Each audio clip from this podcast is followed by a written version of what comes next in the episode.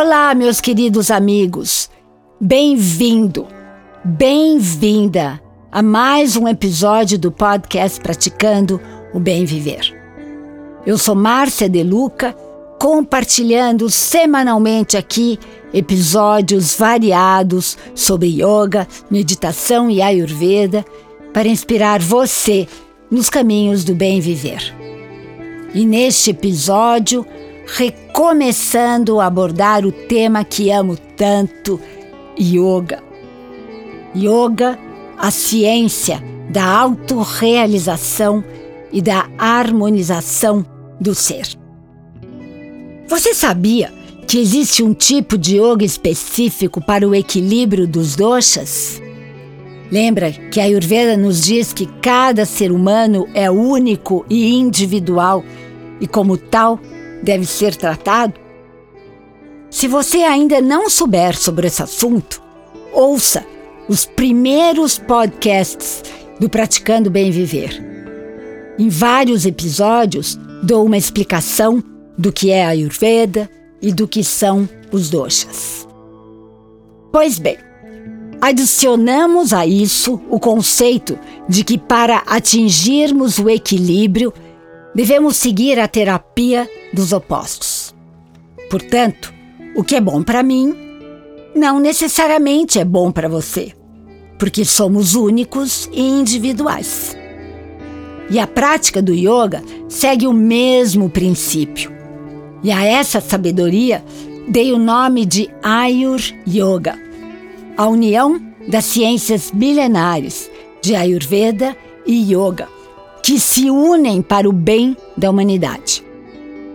Para quem não tem conhecimento sobre esses tipos, realmente é importante que você volte a ouvir os primeiros episódios sobre os doshas. Vamos então falar sobre yoga para o dosha vata.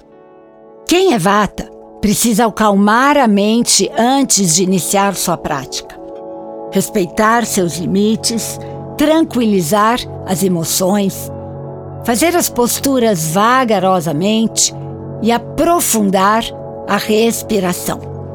A intensidade do asana, ou postura física, deve ser aumentada aos poucos, apenas depois do corpo estar aquecido, o que também melhora a circulação e protege as juntas. Pontos positivos da constituição de quem é vata. Grande flexibilidade e grande agilidade. Pontos negativos: as juntas são secas, que com o tempo desenvolvem certa rigidez, possibilitando o desenvolvimento de artrite. A seguir, as premissas básicas de uma prática de yoga ideal para que tem Vata como dosha dominante.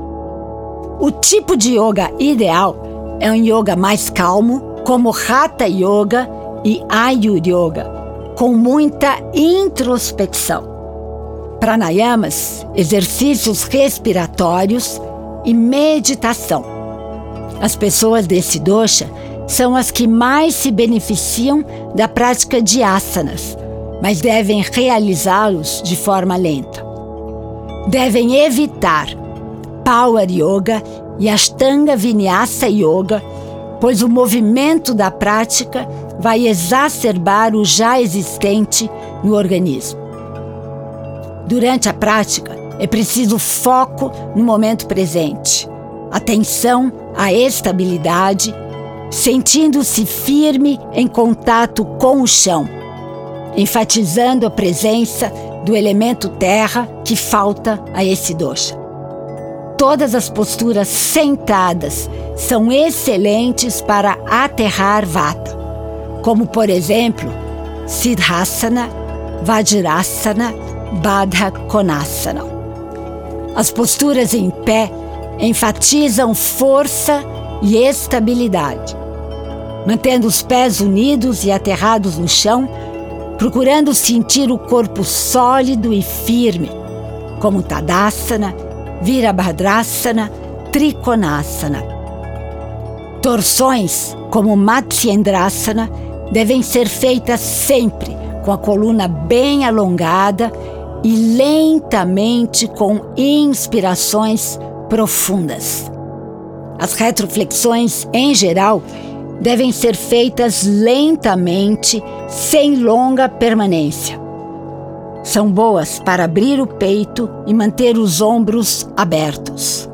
Vata tende a fechar os ombros para se proteger do medo inerente a esse dosha. É o caso do Bhujangasana, Shalabhasana e Ustrasana. Além disso, os asanas de retroflexão fortalecem a coluna vertebral, que é um dos pontos frágeis de quem é vata. Da coluna vertebral partem feixes de nervos que vão dar sustentação para o sistema nervoso, que também é regido por esse dosha.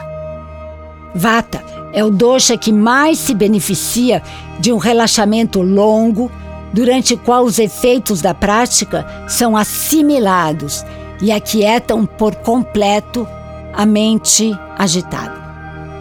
É importante usar visualizações que tragam os elementos terra, água e fogo, como imaginar uma montanha, o sol, um lago, o oceano, flores. As cores podem ser ouro, açafrão, tons de terra e tons pastel. As premissas básicas para uma prática correta de Ayur Yoga para Vata são movimentos calmos, tranquilos, respirações lentas, conscientes e profundas, enfatizando sempre a inspiração. Enfatizar também sempre a conexão do corpo com o chão sentindo o peso do corpo, a estabilidade, procurando perceber o corpo através de um olhar bruto. Lembrando aqui que as pessoas vatas são as mais leves, frágeis e delicadas. E como devemos praticar a terapia dos opostos para gerar o equilíbrio, as pessoas vata devem se conectar com músculos e ossos que trazem estabilidade. Para quem quiser maiores informações sobre o assunto, leia o livro Ayurveda Cultura de Bem Viver, que traz um capítulo inteiro sobre esse assunto inédito. No próximo episódio, continuarei aprofundando Ayur Yoga para Vata. E aqui me despeço com a já conhecida saudação indiana: o ser que habita em mim reverencia o ser que habita em você. Namaskar.